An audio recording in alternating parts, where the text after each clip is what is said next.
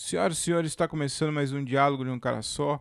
E no episódio de hoje eu convidei o Daniel Murilo para trocar uma ideia comigo. O Daniel Murilo ele é comediante, ele é de Sorocaba, ele é comediante há mais de 10 anos e ele também atua na cena de São Paulo. É um cara bastante respeitado pelos outros comediantes e é isso. É um cara muito gente boa, trocou um papo aqui comigo e foi muito legal. A gente falou sobre comédia, sobre a carreira dele e enfim, tá muito legal. Eu, eu espero que vocês curtem, se divirtem, porque tá muito bom.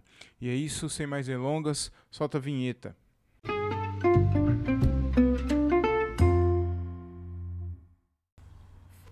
Grande Daniel Murilo, e aí, mano? Tudo bem? Como que você tá, cara?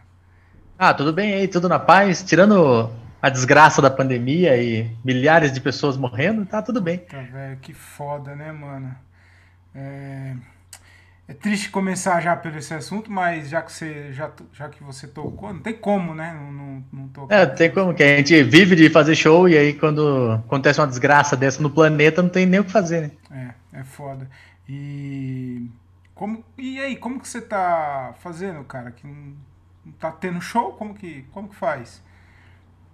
Ah, graças a Deus eu tenho uma esposa que é uma excelente profissional e aí ela, graças a Deus, tá ganhando bem para sustentar um vagabundo que nem eu. Porque do nada eu virei um vagabundo, né? Porque quando eu tinha show, dava pra disfarçar, que eu ficava fazendo nada o dia inteiro, pensando bobagem, pra chegar à noite e falar pros outros.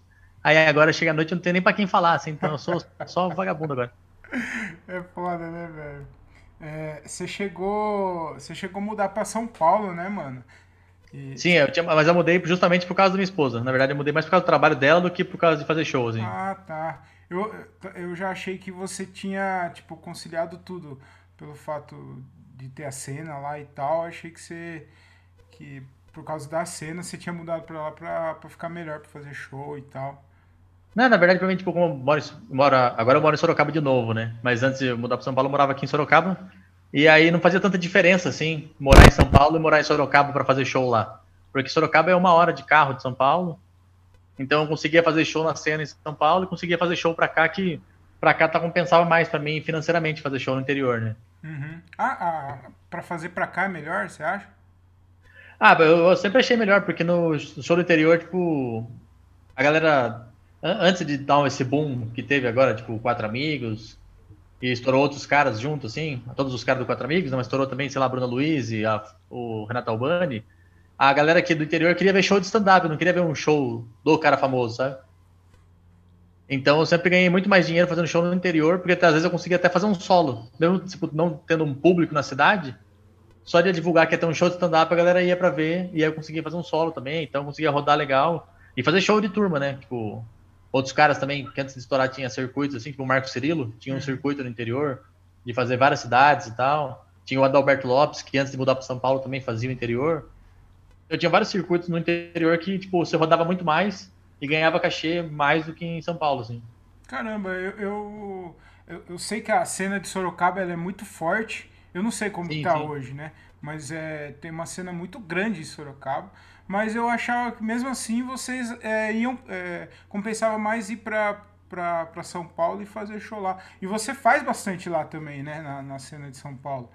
Sim, sim, é, eu sempre tentei me manter na cena em São Paulo, mas financeiramente compensava mais fazer show no interior mesmo, assim. Porque em São Paulo tem muito bar que, tipo, não, os caras, tipo, o Clube do Minhoca mesmo tem a noite lá do Atacadão.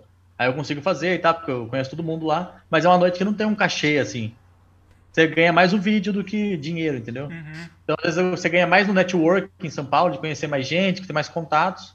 Eu fazia muito isso né? quando eu comecei. Eu ia para São Paulo para conhecer quem estava fazendo. E às vezes, de conhecer esses caras, eu fazia outros shows, mas eu não fazia shows em São Paulo, assim. Antigamente tinha o um grupo do, do Aguena e do, do Celso Júnior, o Paper Hill. Era uhum. o nome Paper Hill. Eles tinham shows em São Paulo, mas eles tinham mais shows no interior também. Eles tinham Mogi Guaçu, tinha o Suzano, tinha outras cidades assim, e aí eles sempre, tipo, marcavam um show com a gente, marcavam um show, tipo, ah, vem fazer uma noite em São Paulo, mas aí você vai fazer uma noite em Suzano, faz uma noite também em Mogi, faz uma noite não sei na onde, São José.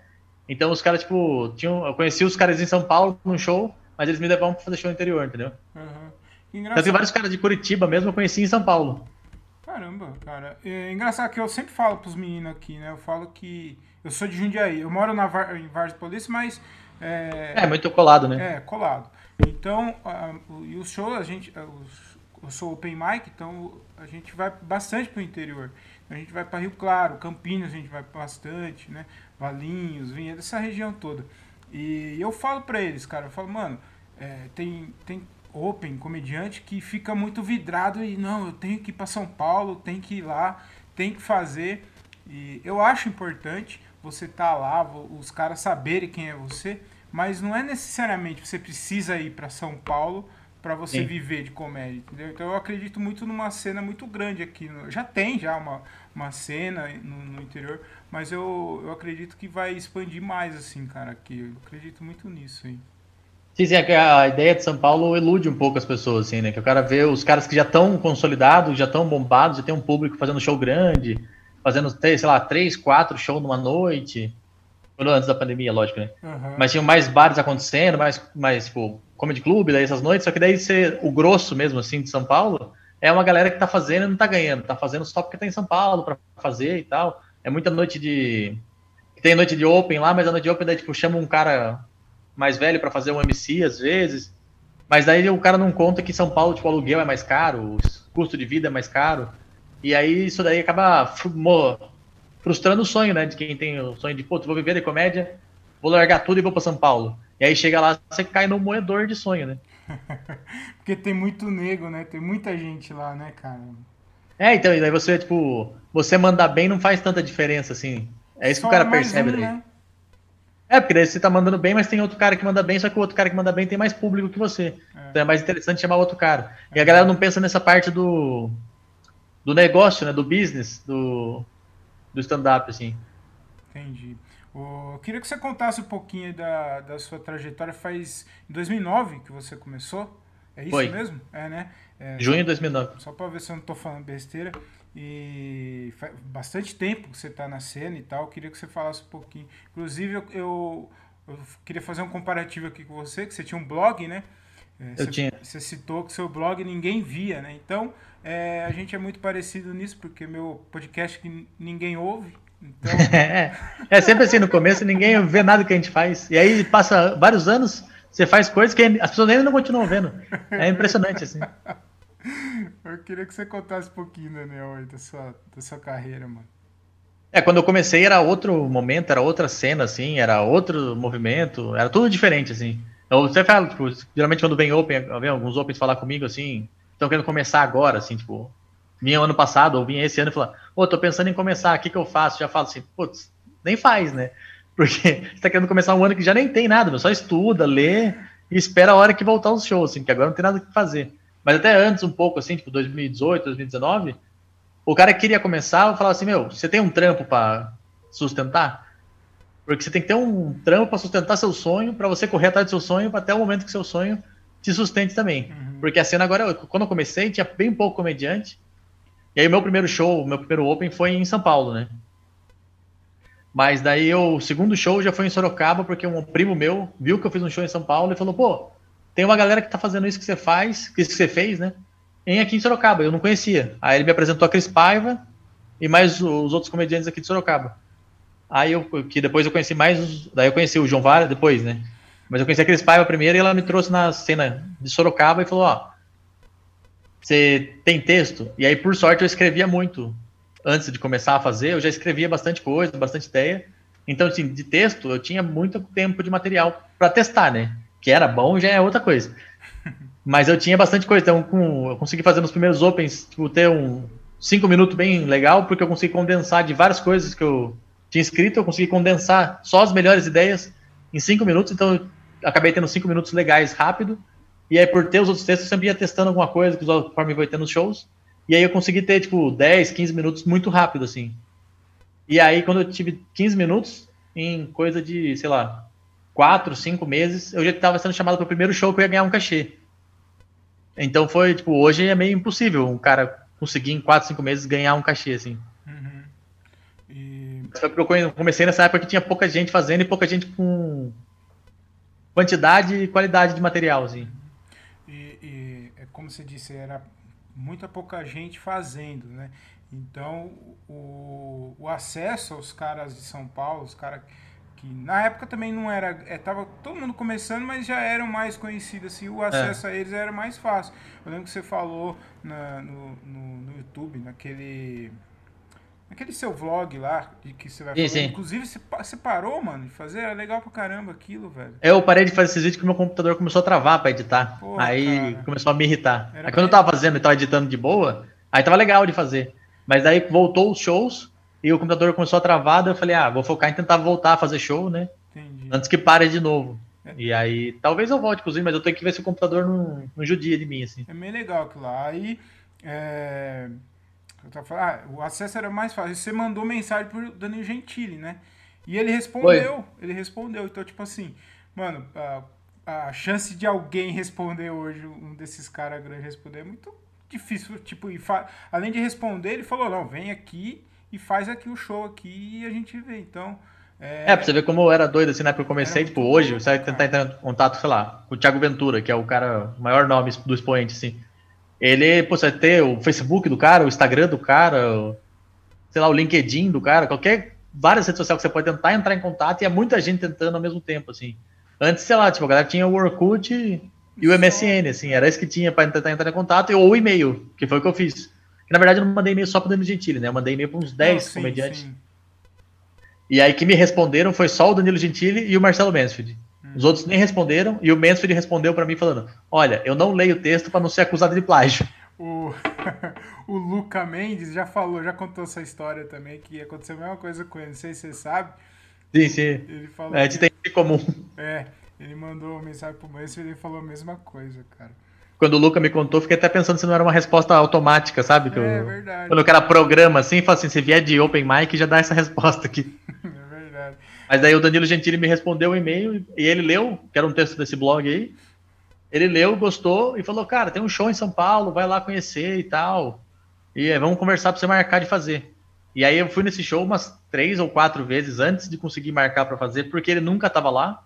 E porque o produtor da noite era o cara que sempre falava assim: Ah, vamos marcar, vamos marcar. vamos marcar sim. É, vamos ver, vamos ver, vamos ver. Porque para mim ele não interessava, porque na época, tipo, tinha pouco comediante, mas não tinha não tinha o interesse dos caras em lançar open mic, assim. Pra eles era interessante ter aqueles caras que estão fazendo já fazer, porque era garantido, e não arriscar nada no show, entendeu? Porque era diferente a cena, não tinha um negócio de fomentar tanto a cena, assim. Uhum. Ainda mais em show grande que nem aquele. Pelo, o lugar que eu fiz o primeiro Open, que era o show do Daniel Gentili, era no Memphis Bar, que é um, um bar que havia, sei lá, 350 pessoas, era muito grande, assim. Uhum. Então ele tinha uma estrutura boa, tinha palco, luz, tudo de primeira, assim. Então, o meu primeiro Open foi num lugar, pô, estrutura, coisa linda, assim, tudo bonito. O segundo Open que eu fiz, que foi em Sorocaba, já foi num lugar totalmente diferente, assim. O bar era sem estrutura nenhuma, não tinha palco, som improvisado que os próprios humoristas montaram, plateia que não foi para assistir, galera conversando pra caramba, assim, galera que sentou muito longe. Hum. Ou a, o lugar onde era para ficar o palco, assim, que não era palco, né, que era o chão mesmo, era na porta que já dava direto na rua, assim, então você ouvia os carros passando. Então foi tipo um contraste muito grande assim do primeiro pro segundo show para mim assim. Uhum. É, o, você falou de mandar mensagem aí e tal para os comediantes e tal. É, você recebe muita mensagem de Open, ô Daniel? Eu tô recebendo menos agora, assim. Mas acho que é porque eu sempre eu repasso para algum outro comediante. porque como aqui em Sorocaba tem o Oswaldo Barros, e ele dá curso de stand-up e tal, ele dá uma mentoria, não sei como é que ele chama agora. Mas ele fala, vende um curso aí, um workshop, sei lá. Aí eu sempre passo para ele, porque daí vem, vem, muita gente sem noção primeiro, né? Tipo, quando eu percebo que é um cara que quer fazer, é um cara que tá tentando começar mesmo, assim, aí eu dou mais atenção. Mas às vezes é só uns caras que falam assim, pô, sou muito engraçado aqui, ó. Vê essa piada que eu fiz sou muito engraçado. E aí eu queria fazer um show já, mas nem precisa pagar cachê no primeiro ah, show. Os caras que já falam assim já. Claro. Aí fala, mano, calma, calma. Respira primeiro, dá uma segurada. Até porque ele é o novo Dave Chappelle, né? Então, se é. não quiser pagar o salário, o cachê não precisa, não. É. Eu tenho, tinha um, acho que faz uns dois anos já, né? Que eu tinha um show aqui em Sorocaba, que era num bar chamado Barracão Londres. E aí era eu, Diego Serafim, e um outro rapaz que parou de fazer já. Mas o, foi o bar que o Diego Serafim pegou para começar a fazer stand-up, porque ele, ele queria fazer não tinha onde, então ele começou a produzir a própria noite, né? E aí ele me chamava para garantir o show, porque ele tinha, sei lá, cinco minutos de texto, então não tinha como ele garantir o show, então ele chamava convidados e eu fixo para sempre é, segurar o show, né? Aí lá, mano, tipo, como ele tinha começado também, e ele tinha contato com outros caras que estavam começando, ele recebeu muita mensagem absurda, assim, de um cara falar, meu, é, rola de fazer no barracão aí, eu tô com uma hora de texto, aí eu faço aí uma hora, não sei o que, nós, calma, mano, calma, uma, não precisa fazer uma hora. Você nem sabe fazer, cara, você nunca fez. Você, primeiro, você nem sabe se você tem uma hora, porque você, é só folha de papel, você não tem um negócio falado, assim tem muita gente que começar e não tem um mínimo de noção. Assim, o cara vê um cara fazendo, vê, sei lá, o Netflix, o Afonso Padilha, e pensa, pá, eu vou fazer isso aí também, que eu também sei. Não vê que o cara, pô, também tá aí há 12 anos fazendo. Quanto de buraco o cara se enfiou para aprender a fazer. Inclusive, eu perguntei de, de, de, de, mensagem, mas eu, eu, eu fui um desses caras que eu mandei mensagem para você perguntando o meu texto. E, inclusive, eu te conheci assim. Na verdade, eu te conheci é, de um curso que, do, do, do Ventura, o AP72 lá. Ah, sim, sim. Que tem participação sua e tal, você fala bastante. É, eu, não paguei... eu falo bastante nesse curso que eu não assisti o curso até hoje. Você não assistiu o curso? Não, não, não vi nada do curso ainda. Eu só gravei no dia lá. Eu nem sei, eu nem sabia o que, que ia, que não ia par. Não, você, parece bastante lá algumas vezes. Oh, da hora. Aí eu, eu falei, mano, vou ver quem que é esse cara aí. Eu não te conhecia. Aí eu, eu mandei a mensagem para você e tal mandei meu texto, aí você falou assim, é... eu perguntei o que você achou, né, pra você dar um feedback, aí ele falou, ó, antes de ler seu texto, é, você quer um feedback sincero? Eu, eu faço eu, isso. Eu confesso que, que eu me arrependi um pouco. Mas aí você falou, não, você não, não foi grosso, né? Ah, você trocou uma ideia e tal. Aí eu, eu, eu, confesso que eu, que eu até fiquei um pouco magoado assim com você. Eu falei, mano, quem que é esse Daniel Murilo aí, mano? O cara.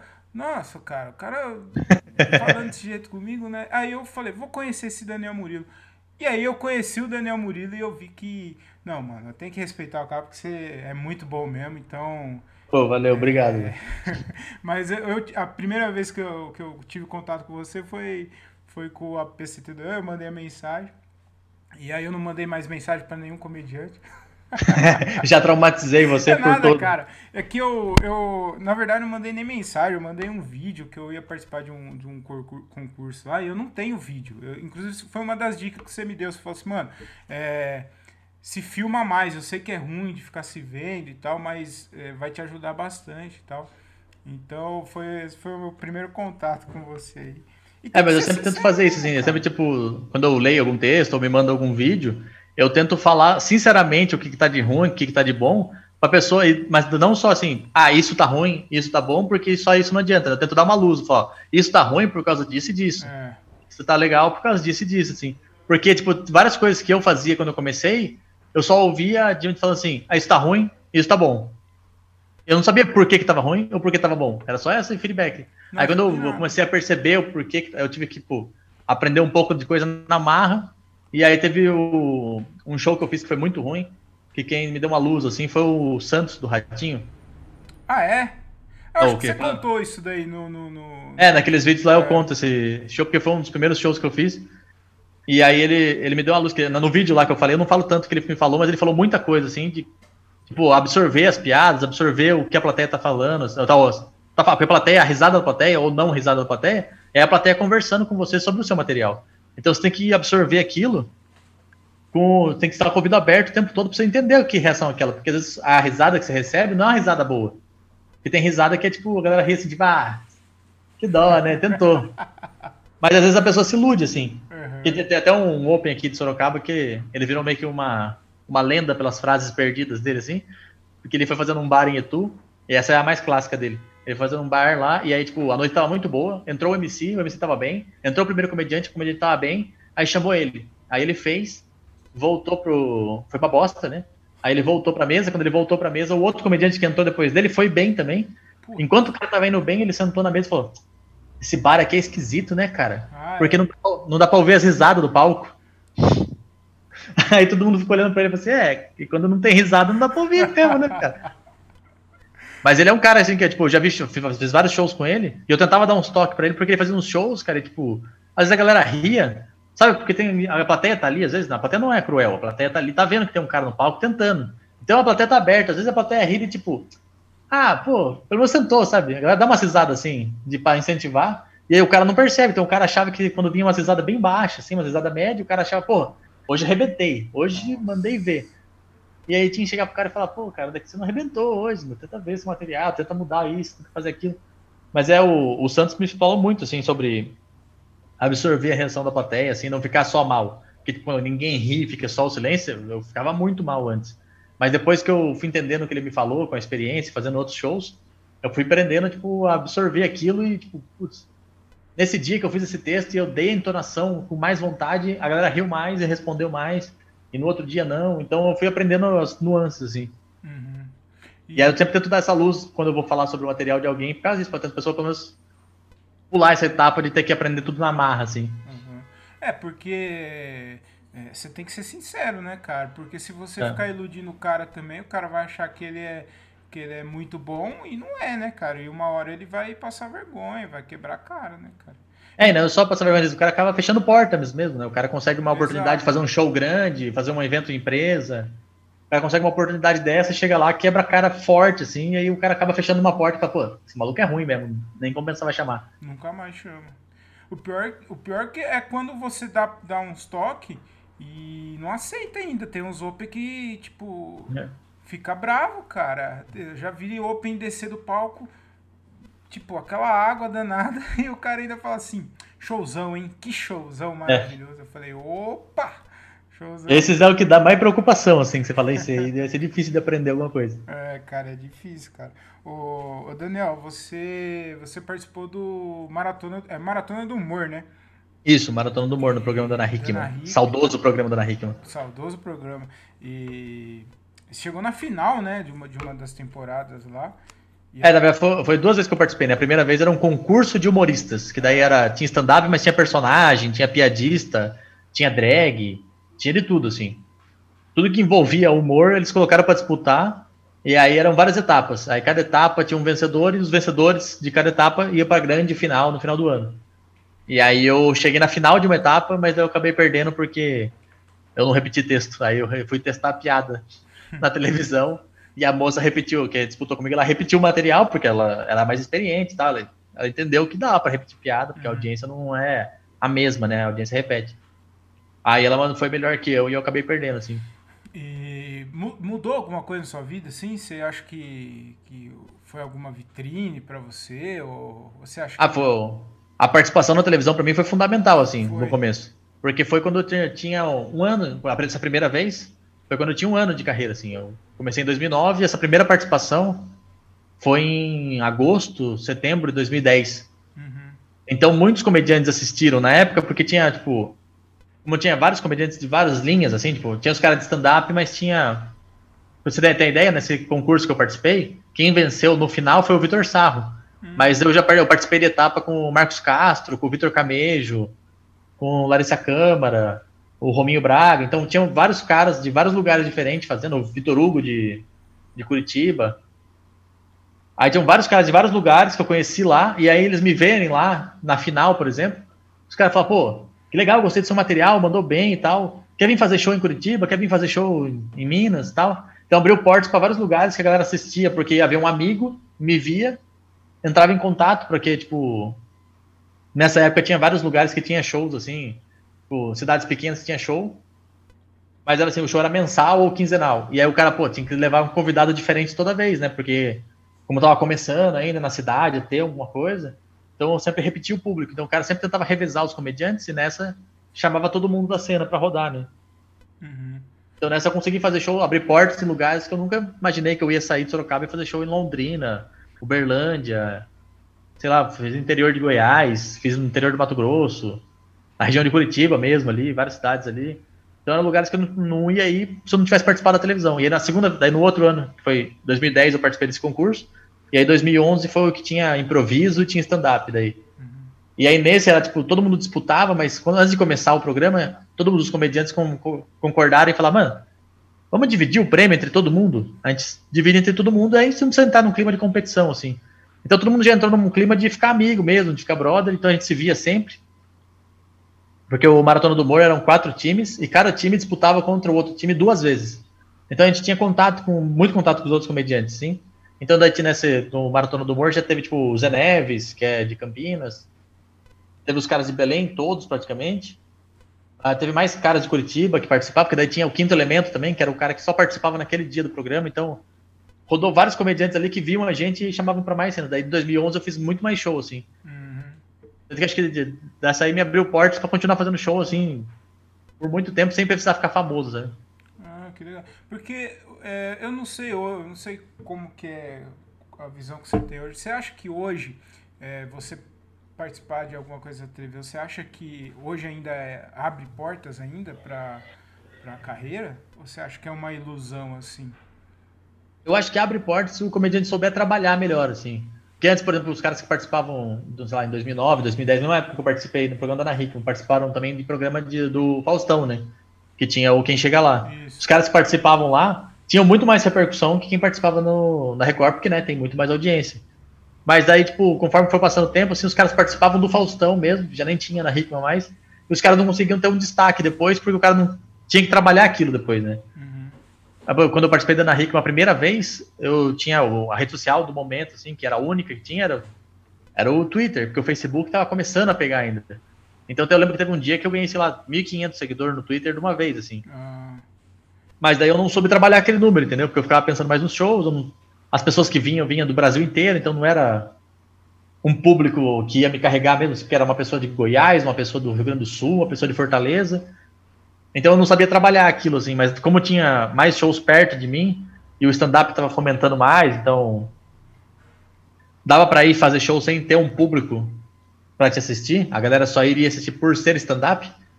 Naquele momento era mais interessante aparecer só como vitrine e sair. Uhum. Hoje eu vejo que tipo, se eu tipo, participasse ou com a cabeça de hoje, eu ia tentar segurar mais esse público, entendeu? Reter mais, criar mais coisa, criar mais conteúdo para época, assim, para galera, porque tipo os, o que eu gravaria de vídeo de stand-up num bar, num teatro, para soltar na internet, eu usei na TV e usei o vídeo da TV, entendeu? Uhum.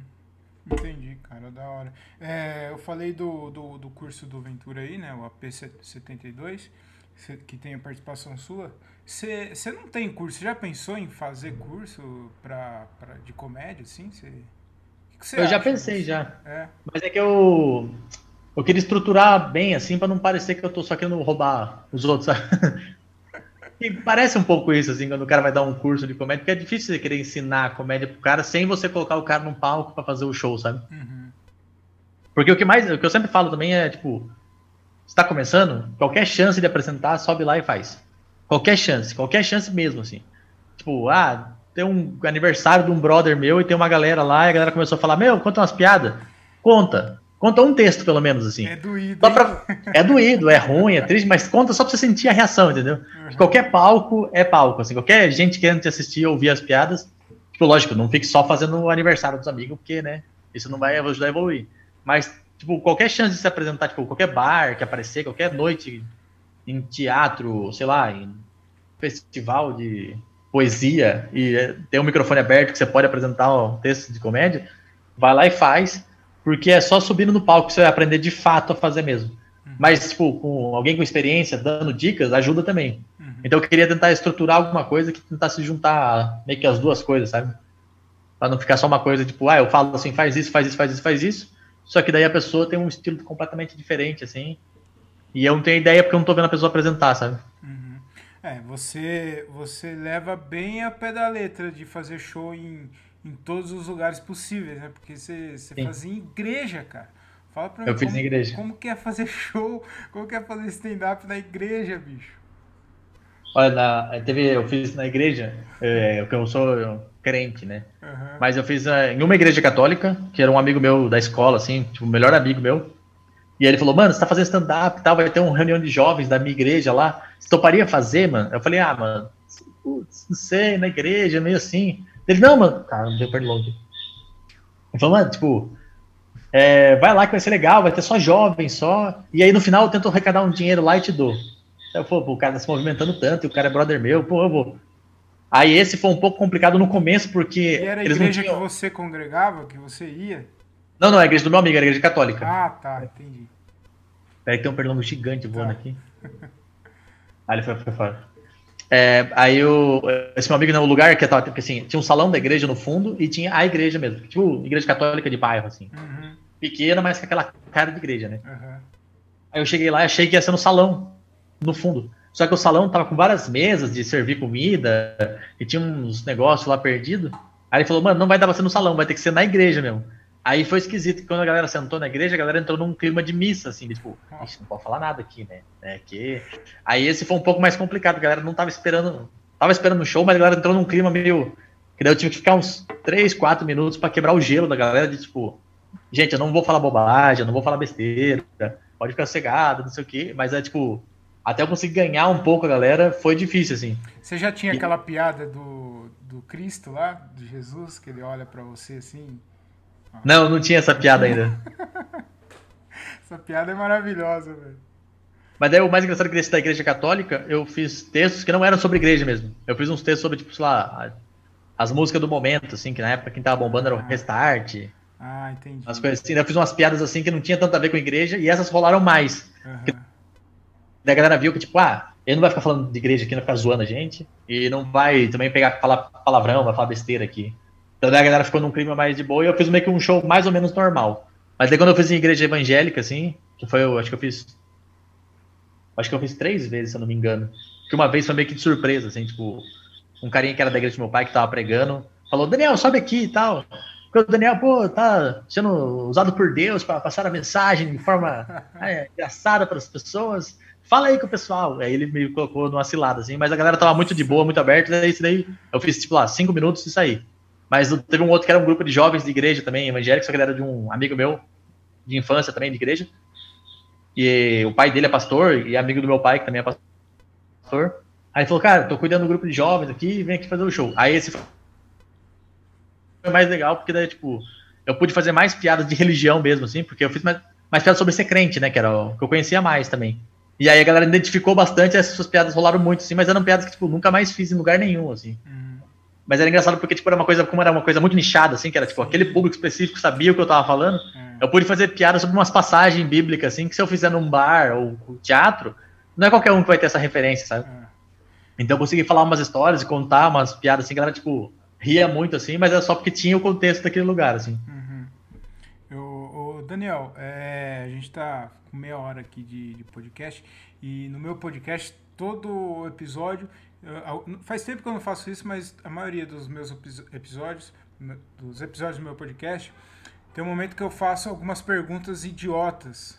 Perguntas certo. que eu preciso é, solucionar, que eu acho que vai. É, a humanidade vai viver melhor com, com, sanando essas dúvidas minhas aí, né?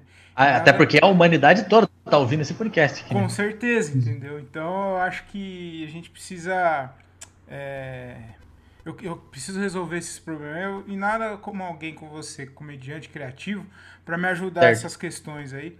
Aí eu queria saber de você o seguinte: é, por que colete, aqueles coletes sem, sem manga, sabe? Aqueles. É, sim, sim. Colete não tem manga, né? Por que tem algumas pessoas que fazem aquele colete com touca? Não faz o menor sentido isso, cara. Usar colete é, com realmente, touca, velho. Colete com touca é um negócio que é pra incomodar mesmo, assim. Não é verdade, cara? É, parece que foi só um erro de fábrica, né? Parece, parece que faltou, pulou um setor. Falar, ah, vou fazer esse setor com, do dorso, um setor de touca e o de manga. Uh, esqueci o negócio. Ah. Uma coisa que me irrita também, que você falou que outro dia eu gravei um podcast também com uns caras aqui de Sorocaba, e tinha um carinha de camiseta, assim, camiseta manga curta e de touca. Aí, mas por que, que tem uma camiseta de manga curta com touca. Eu, não, eu fiquei incomodado assim. Mas qual é, qual é a intenção da touca aí? O que, que, é? Incomoda. Por que, né, você precisa cara? tanto proteger? Por que você precisa tanto proteger essa nuca aí? Que, que essa nuca não pode ficar exposta por alguns minutos aí, que essa camiseta não pode, tem que proteger sua nuca e o seu antebraço não, assim. É, é não faz o menor sentido, né? Não, é, é, que, é que nem viseira, né? Viseira é um negócio viseira, que não faz sentido também. Cara, viseira. É, é um boné sem tampa. É. É, o Patrick tem uma, uma, uma piada, né? Que ele fala que, o, que a viseira é o que. É, como que é? É pra judeu. A, viseira, a é, viseira é feita pra judeu. Né? é. é. Queria que você falasse um pouquinho, cara, da história da locadora que você. Aconteceu mesmo isso daí, né? Que você contou no seu especial. Da, sim, sim. Que você trabalha locadora e tal, e aí você saiu, você saiu da locadora para ir trabalhar com comédia, né? Ô Daniel, por que ninguém respeita a gente, cara? Porra, cara. É, é não, isso eu não consigo entender. É, Mano. É porque o nosso o trabalho de comediante é um trabalho que qualquer um pode fazer, mas não é qualquer um que pode fazer, hum. entendeu? Porque olhar assim, pô, subir no palco e falar no microfone, qualquer um pode fazer. Mas segurar uma plateia entretida em risadas por um tempo, assim, realmente dando risada e curtindo aquele momento, não é qualquer um que pode fazer, assim. Você tem que ter algum preparo antes, tem que se preparar, se lapidar, pegar experiência, ter alguns anos de experiência e tudo mais. Então não é, assim, tão simples, mas é que olhando, fazendo, assim, eu até entendo a pessoa achar, assim, ah, esse é um bosta, né? Ele só tá falando no microfone, as pessoas estão rindo, porque as pessoas riem de qualquer coisa. É. Mas não é tão simples assim. Mas é, a gente, a gente sabe o que a gente faz. Mas olhando de fora, eu entendo quem julga assim. Uhum. Não, eu falei a gente, mas é, a gente tá em nível totalmente diferente. Mas eu acho que tem algumas coisas que é parecida, cara. Às vezes eu tô em alguma festa de, de família, algum churrasco assim, e, vai, e eu saio para ir fazer um show, assim. Eu gosto de dar uma passada no texto, ler o texto antes e tal. E, mano, direto, né? Que show que você vai fazer? Então, aí tem que ficar explicando, sabe, é. cara? É um saco isso, cara. Ninguém, ninguém respeita, cara. Mas é, tinha, tinha uma época que eu ia na, numa igreja aqui em Sorocaba, e aí eu tava, já tava começando a fazer stand-up, tinha aparecido na televisão já, e essa turma da, da igreja, eles apelidavam todo mundo, né? E aí o meu apelido na igreja era stand-up, porque eu fazia stand-up. Pessoal criativo, assim, também. Mas daí eu era o stand-up, então todo mundo que conhecia, assim, alguém falava assim, ah, não sei o que, vai, vamos lá sair hoje, depois da igreja, a gente vai lá, fulano, não sei quem, o stand-up, não sei quem. Então quando tinha alguém novo na igreja, a pessoa ficava assim, stand-up? Quem que é o stand-up? Ah, é que ele faz stand-up, ele é comediante e tal. Aí ah, você é comediante, vinha conversar comigo. Aí uma vez chegou um cara na igreja, e aí tava, a gente tava na casa de um carinha da igreja lá, só que, tipo, sei lá, tinha umas 40 pessoas na casa dele, assim. E aí foi bem a hora que chegou a pizza. Que tinha uma promoção no Habib's que você comprava pizza em dobro, assim. Aí tinha uma cacetada de pizza, uma pilha de pizza. Colocaram essa pilha na mesa, assim. E aí fez uma roda, assim, de todo mundo em volta para fazer uma fila para pegar. E eu tava bem no meio da roda, assim. Aí quando eu tava no meio da roda, esse carinha que era novo na igreja chegou pra mim e falou assim: Ei, stand-up, você é comediante, né? Conta uma piada aí pra nós, então. Aí eu olhei bem pra cara dele, assim, falei: Não, aqui não, aqui não, que não é lugar, né, tal. Aí eu fiz até uma piada que eu sempre faço, assim, que eu falo assim, não, é que hoje eu tô de folga. aí o cara me olhou e falou assim, não, mano, conta uma piada aí pra nós. Aí todo mundo parou, porque o carinha meio que levantou a voz, assim, pra fazer graça, e aí todo mundo ficou olhando, assim, todo mundo parado olhando o que tá acontecendo. Aí quando todo mundo olhou, eu olhei pra ele e falei assim, você faz o que da vida, mano? Só pra saber. Daí o cara, ah, eu sou metalúrgico. Eu falei, então faz uma peça aí pra nós. Aí quando eu fiz isso, todo mundo deu risada pra caramba do cara assim. Aí eu falei, ah, tá aí a piada aí, ó. E aí eu peguei um pedaço de pizza e saí. Aí o cara nunca mais cumprimentou na igreja. Cara, é nunca mais falou isso, cara. É muito, é muito ruim, cara. Eu, eu, você falou de, de fazer show em todos os lugares possíveis, mas eu queria saber é, de um show específico seu. Ah, não, é, depois eu falo sobre isso. Quero falar primeiro da locadora que a gente tava falando e tal. Ah, você, tá. Você saiu da locadora pra ir trampar comédia. E, mano, eu, eu queria muito ver esse cara aí, saber desse cara, porque, tipo, hoje não existe mais locadora, não tem mais locadora. É. E você... Assim, a, por incrível que pareça, a locadora dele tá aberta ainda. Tá, assim, agora, agora com a pandemia, eles deram uma fechada porque né, não pode abrir nada. Aí eu não sei se eles vão voltar ou não. Mas é que eu moro perto da locadora, daí quando eu vou passear com o cachorro, eu sempre passo na frente lá. Mas eu, eu lembro assim que foi assim, eu, eu fui trabalhar na locadora, eu tava fazendo stand-up, né? Começando a fazer porque era final de 2009. Então já faziam seis meses que eu tava fazendo stand-up. Aí eu fui alugar um filme lá, e aí choveu, eu tava com a bicicleta do amigo meu. Aí eu esperei a chuva passar, o cara começou a puxar assunto, né? Aí o cara falou: O que você faz? Eu falei: ah, sou comediante. Então o cara olhou pra mim e falou: Quer trampar aqui? Aí eu pensei, pô, eu não, porque eu não tinha trampo nenhum, né? O trampo que eu tinha foi antes de eu começar a tentar fazer stand-up. Então, como eu não tinha trampo nenhum, eu pensei, pô, se eu arrumar um trampo na locadora, eu vou ter um dinheiro para me garantir correr atrás, né? de fazer os shows.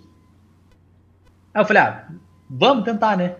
Mas a gente ia conversar os horários, porque ele me ofereceu o trampo numa quinta, eu comecei a trabalhar na sexta, mas o dono da locadora mesmo, o dono mesmo, ele tava viajando de férias.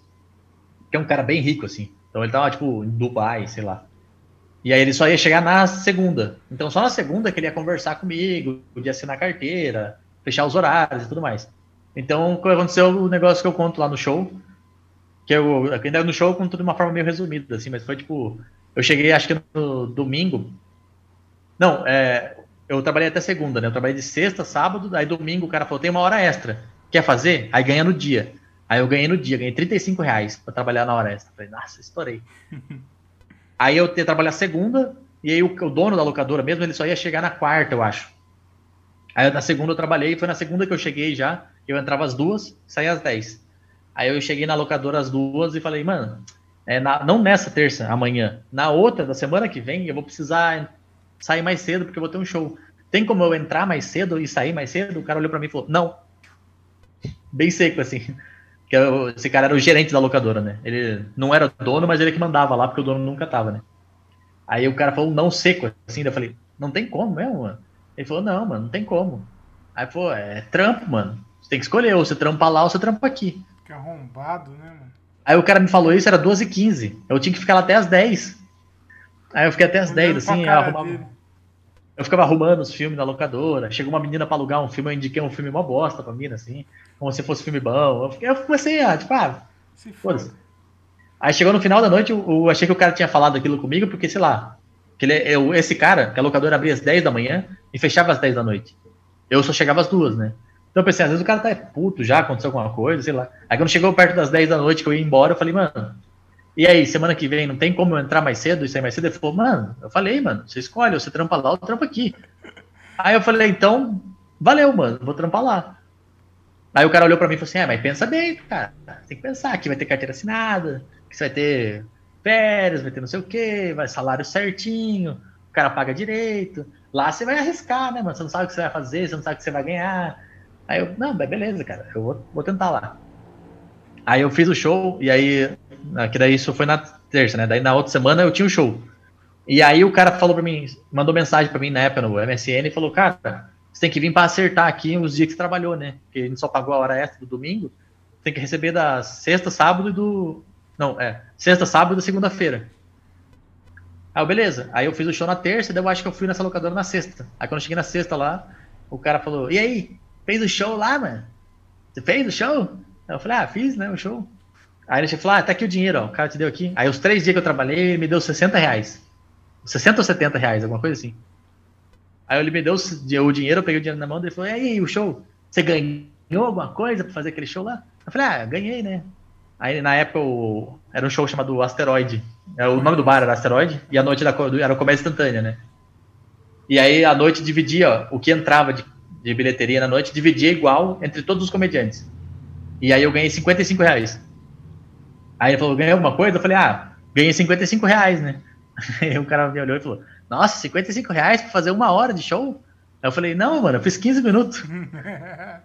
Aí o cara me olhou e falou, é, escolheu bem, né, carinha? Escolheu bem. que arrombado, né, cara? E aí depois que eu participei do programa da Ana Hickman, na segunda vez, é, a gente ganhou uma grana legal, assim, porque cada participação que a gente fazia, a gente ganhava um cachê. Então, só os cachês já eram dinheiro legal, e aí como a gente dividiu o prêmio entre todo mundo, ganhou mais uma grana legal, assim. Aí eu tinha comprado um videogame, que eu nunca tinha tido um videogame da hora, assim, né? Então eu fui lá e comprei um Xbox. E aí eu fui na locadora dele comprar um jogo. Aí eu cheguei lá comprar um jogo e o cara falou: Ah, mano, você tá bem, né, mano? Pô, que da hora, eu pensei na TV e tal, que da hora. Que. Pô, que bom que você não escolheu trampar aqui, né? eu falei, é, mano, que bom mesmo, que você não ia estar igual você aqui, trancado. Mano, que da hora, que bom que você voltou lá depois, eu não sabia disso, você tinha voltado lá. Não, eu voltei uns dois anos depois, daí eu comprei, eu comprei o jogo à vista, então ele ficou olhando assim e falou, ah, você tá ganhando dinheiro, hein, mano, tá ganhando dinheiro. Eu nem tava ganhando tanto dinheiro assim, mas... Mas se foda, eu fiz questão é. de ir naquela locadora. Foi, mas comprei, eu comprei ainda três jogos, eu acho, sim. E existe lá, então, a locadora ainda, mano? Quem que vai Então, assim, até, acho que quando eu tinha voltado no passado, eu abri algumas coisas, eu acho que eu passei um dia lá e tava aberto. Mas como é locadora, né, mano? Não é, é que nem comediante, né? Não é serviço essencial. Uhum. Então, é a primeira coisa que vai fechar, né? Mas é porque é uma locadora de. Tinha filme e tinha videogame. Então acho que agora ele tá focado só em videogame, né? Ah, entendeu, cara? Nossa, engraçado. Ô, Daniel, o, o seu especial que tem no YouTube é muito da hora, muito bonito. Foi, inclusive foi um dos primeiros da FOG, né? Ontem eu tava foi. trocando ideia com Foi o segundo que eles gravaram. É. Ele... Foi o primeiro que lançou, mas que gravou foi o segundo. Exatamente, o Rudy explicou exatamente assim, que foi, foi o segundo a ser gravado, mas lançou antes que o Pupiani, né? Quem era o Pupiani? O Strombeck. Strombeck, isso. Aí o. E, e ficou muito bonito, cara. Aí ele tava falando, cara, que o lugar era feio. Não era horroroso. Não é que era feio, era horroroso, horroroso, Exa horroroso. Exatamente, ficou muito top, cara. Ficou muito legal. Não, foi o, o trabalho que eles fizeram, assim, que, assim, eu não querendo me gabar, mas o, o, o, trailer que ele fez pro meu especial, só com o trailer, eu falei, mostrei pro Ventura, pro Nando, pro Afonso, e aí foi assim que eles fecharam com a Fog para gravar os primeiros, assim. É. O, Nando, o Nando não, porque o Nando já tinha gravado dele, né? Uhum. E ele grava lá no sul, com a equipe dele e tal. Uhum. Mas o Ventura, ele ia gravar com a equipe que tinha feito o Comedy Central. Só que ele não gostava do resultado do Comedy Central, porque, não sei se você já chegou a ver as primeiras temporadas, a risada da plateia é muito baixa. Então tem algumas piadas que são boas, mas tem uma risada tão baixa na edição que parece que a piada não entrou. Hum. E aí eu se incomodava, a gente sempre conversava sobre isso, né? Quando eu ia na, casa dele. E aí eu mostrei, falei, mano, ó, ó o que os caras fizeram no meu especial aqui. Eu mostrei o trailer, ele falou, porque ele conhecia, né, o Sorocaba Comedy Club, que era o finado Sorocaba Comedy Club. Ele conhecia lá e dele olhou e falou, mano, você gravou lá e tá assim? Eu falei, mano, você tem que ver o milagre que eles fizeram com o meu especial. Foi um milagre que eles fizeram. Mano, tá, porque muito, tá muito. Ainda, além de seu lugar ser feio, assim, porque assim, o, o chão era azul, as paredes laterais eram verdes, e aí o, o, o palco era uma, um carpete vinho e a cortina era um vermelho vivo, assim. Então, só de olhar assim, você batia o olho, era tudo meio colorido, umas cores nada a ver, tudo desconexa. E aí a sala era antiga, era uma sala de cinema velha. É. Então, as coisas eram meio sujas, assim, meio. Tinha um aspecto de sujo o lugar, assim. Uhum. Era da hora fazer show lá, era muito legal, mas tinha um aspecto meio assim que você olhava e falava, é zoado aqui, né? Só que como era um comedy club, assim, na época os caras estavam começando a pegar lá, é, foi muito fácil para mim pegar e a porcentagem era muito baixa, assim, eu acho que é para eu alugar lá era 15% só da bilheteria. Hum. E aí como eu tinha feito um vídeo falando sobre Sorocaba e tinha um público daqui, eu consegui lotar duas sessões sem dar praticamente nenhum VIP, assim, eu dei VIP só para patrocinador, então foi duas sessões de 150 pessoas. Cabiam. Só que lá na sala cabem 200, eu acho. Uhum. Cabia 200, 190, alguma coisa assim. Mas eu vendi menos para caber as câmeras, né? Então a gente trabalhou com 150 pessoas em cada sessão. E aí foi, tipo, a gente olhou e falou assim: beleza, vendeu os ingressos, mas agora tem que ver como é que vai ficar o vídeo, né? E aí eu lembro quando eu cheguei lá pra. Uma, um dia antes, que assim, o meu show foi no sábado. Na sexta ia ter um show de open lá. Aí eu colei para fazer umas piadas para ver se eu ia fazer no dia da gravação ou não. Falei, eu cortei tudo um catadão de texto que era tipo, meio perdido, que eu pensei, será que eu coloco? Será que eu não coloco? Aí eu fui fazer, tinha, sei lá, 20 pessoas na plateia só. Aí foi só pra testar, daí eu olhei e falei, putz, mano, a luz aqui é muito ruim, eu vou precisar de uma luz boa para gravar. Que merda. Aí eu paguei no meu bolso, contratei um cara que trabalhava com luz, ele fez vários shows nossos por aqui. Aí o cara me cobrou um preço muito legal na época, até assim. Mas daí eu acertei com ele pensando assim, pô, tomara que tenha vendido mesmo, assim, né? Porque se vendeu mesmo, eu vou conseguir pagar, senão eu tava ferrado. Aí o cara levou as luzes dele. Aí ele colocou dois treliças de luz nas laterais e mais dois. É, como é que é o nome daquela luz grandona? Ah, tem uma luz que é. Que geralmente em teatro usa para seguir a pessoa que tá no palco. Ah. É. Como é que é o nome? Não é spot, é uma coisa assim. Não sei, os nomes. Os nome... Ah, enfim, é uma luz muito forte, assim, que é para teatro mesmo, que ela dá um foco, sabe aquele risco redondinho assim da luz? Uhum. É ela que dá. Aí o cara trouxe, levou duas dessa e mais duas treliças com vários LEDs, assim, várias luzes com gelatina colorida para dar um tom que os caras quisessem na filmagem. Então o Rude e o Juninho ficaram passando várias cores lá durante a tarde, testando várias cores para ficar legal. Então eles deixaram uma iluminação da hora, que não tinha no comedy normalmente. E aí eles trabalharam na câmera lá para ficar a cor ajustada, mas assim, nas outras câmeras estão para ficar, acho que tinham cinco ou seis câmeras, se não me engano. Mas, tipo, as pessoas que ficaram na outra câmera, tipo, um brother de, do, do Rude, a mina do cara, a esposa do Rude ficou na câmera. Então, tipo, foi um negócio muito assim. Meio que juntou uns amigos, assim, para gravar. Não era 100% profissional, igual hoje a, a Fog grava com outro nível de produção, assim. Mas o meu foi uma produção bem mais precária, assim, e os caras, tipo, entregaram aquele trabalho que você olha e fala assim, não parece que foi um negócio feito de uma forma meio amadora, assim ficou top. E o Rudy tá falando mesmo. Ele, você falou aí, mas ele deu crédito. Ele falou que depois do, do, do desse especial aí, que os caras que começou a ver. Aí o Vilela viu também. É, o Vilela viu também, eu mostrei pra ele.